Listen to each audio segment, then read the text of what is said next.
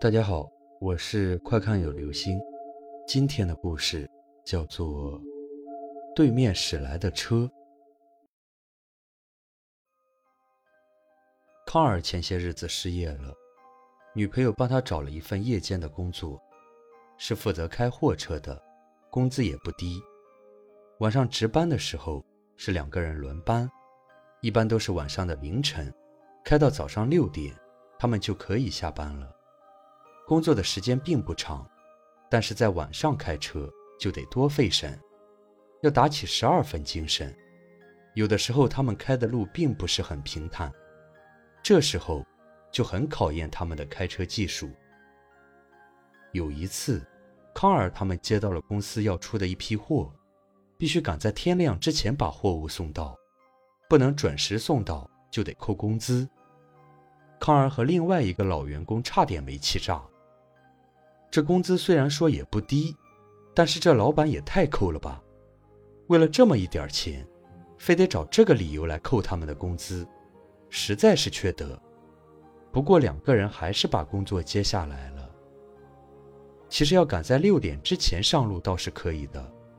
那个老员工他认识一条路，去到目的地也只需要三个多小时的路程。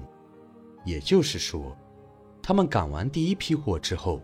沿着这老员工说的那条路一直走，再赶去这边，是绝对可以在五点钟到达目的地。这中间还省去了一个小时。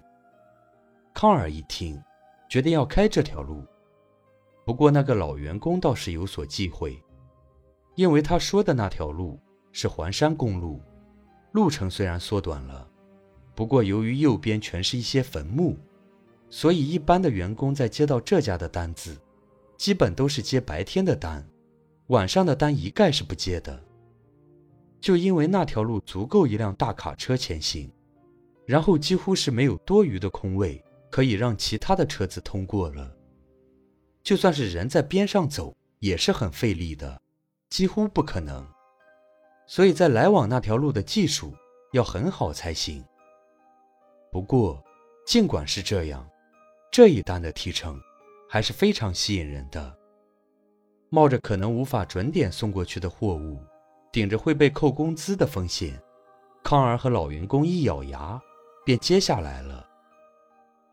半夜，两个人吃完饭便上了路。这车一边开着，两个人在车里一边聊着天。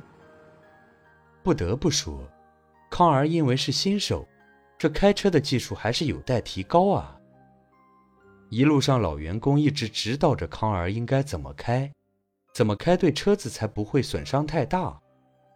这一路开，一路聊，时间很快就过去了，一眨眼就来到了那一条满是坟墓的山脚下。这路说来也真奇怪，前半段的路大概还有两个车道那么宽，可是当车子越往前开，这路的宽度便开始越缩越小了。车开起来也特别的不方便，时时刻刻要注意车轮有没有压到马路外面去。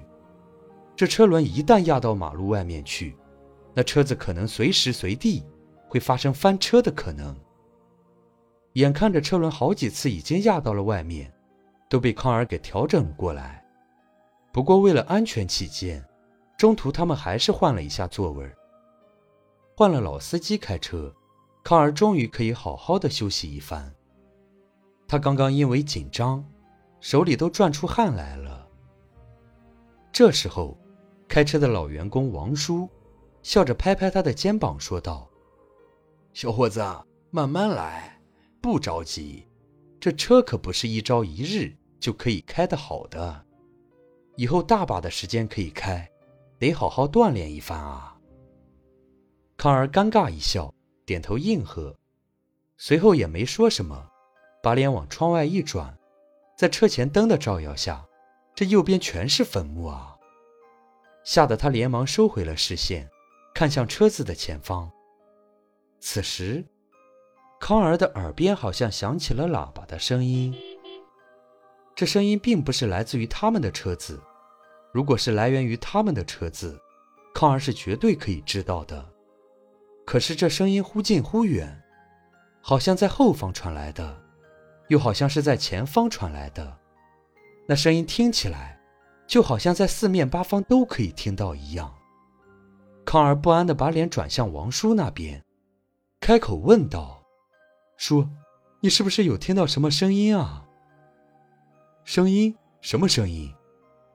王叔认真地开着车问道：“就是有汽车的喇叭声。”车厢内很安静，王叔也没有回答，气氛显得有些尴尬。康儿也不再说话了。过了好一会儿，王叔才回答道。现在在这里，不要乱说话，好好的看着前面啊！叔开着车呢，你小子可别分散我的注意力。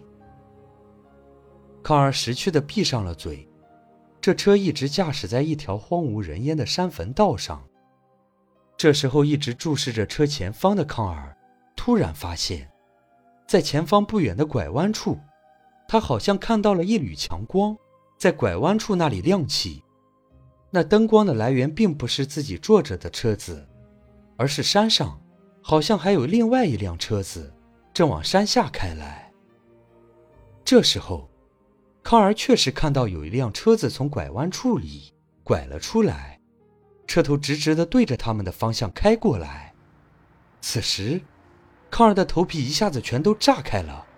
天哪，那是一辆车子啊，眼看就要跟自己的车子撞上了！康儿吓得马上闭上了眼睛，过了好一会儿，他才敢睁开眼睛。结果一看，眼前啥都没有，就只有一条被他们的车灯照得发亮的道路。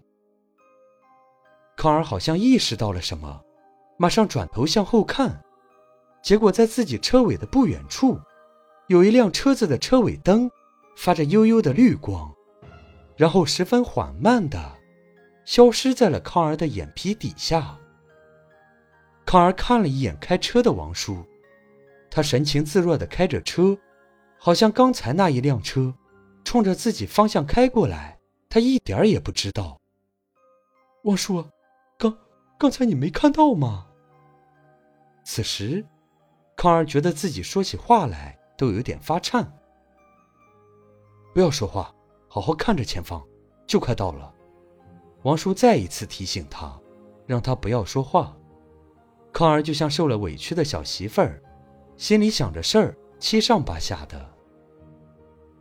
车开了有好一会儿，终于看到不远处的地方，又有灯光亮起。不过，这次他们是已经出了刚才的山路十八弯了。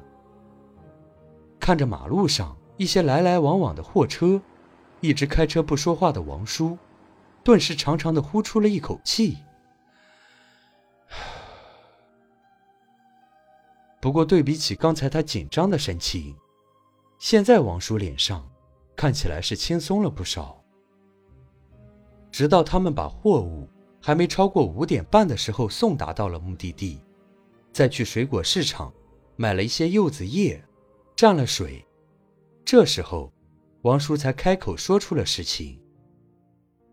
其实，康儿他看到的情况，王叔是全都看到的。他之所以不回答康儿的话，就是怕那些不干净的东西会听到有人看得到他。